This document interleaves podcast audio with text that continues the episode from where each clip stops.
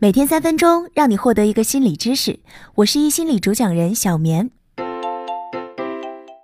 小时候，我们总是渴望快点长成一个成熟的大人。那到了十八岁的时候，又觉得人到了二十多岁就很老了，忽然希望青春能再长一点。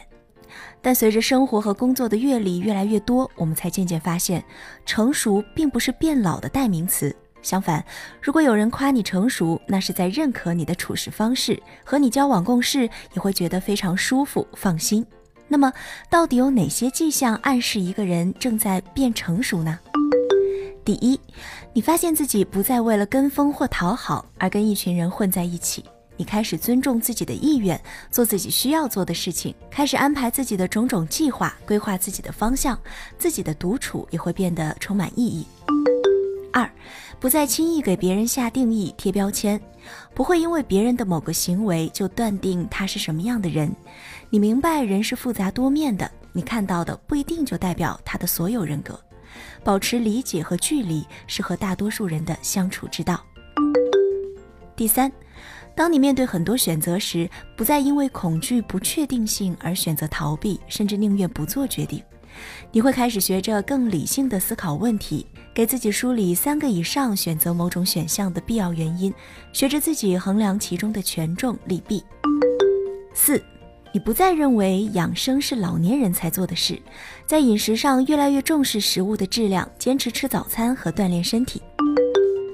五。当你遇到不顺心的事情时，不会任由自己长时间陷在消极情绪当中，你会给自己一些时间去消化情绪，但不会只停留在情绪当中，反而会用自己的行动来改变现状。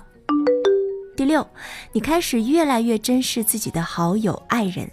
你开始明白，茫茫人海中遇到这些毫无血缘关系却真心对你好的人有多么不容易。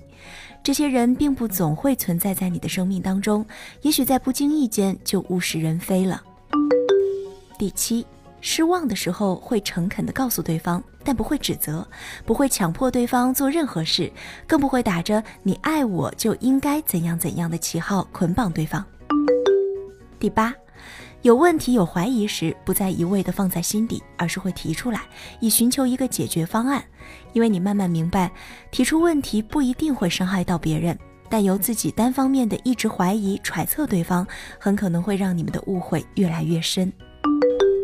第九，你在上网或者阅读时，会把侧重点从一味的关注娱乐杂谈，转移到新闻、国事、经济发展趋势等等。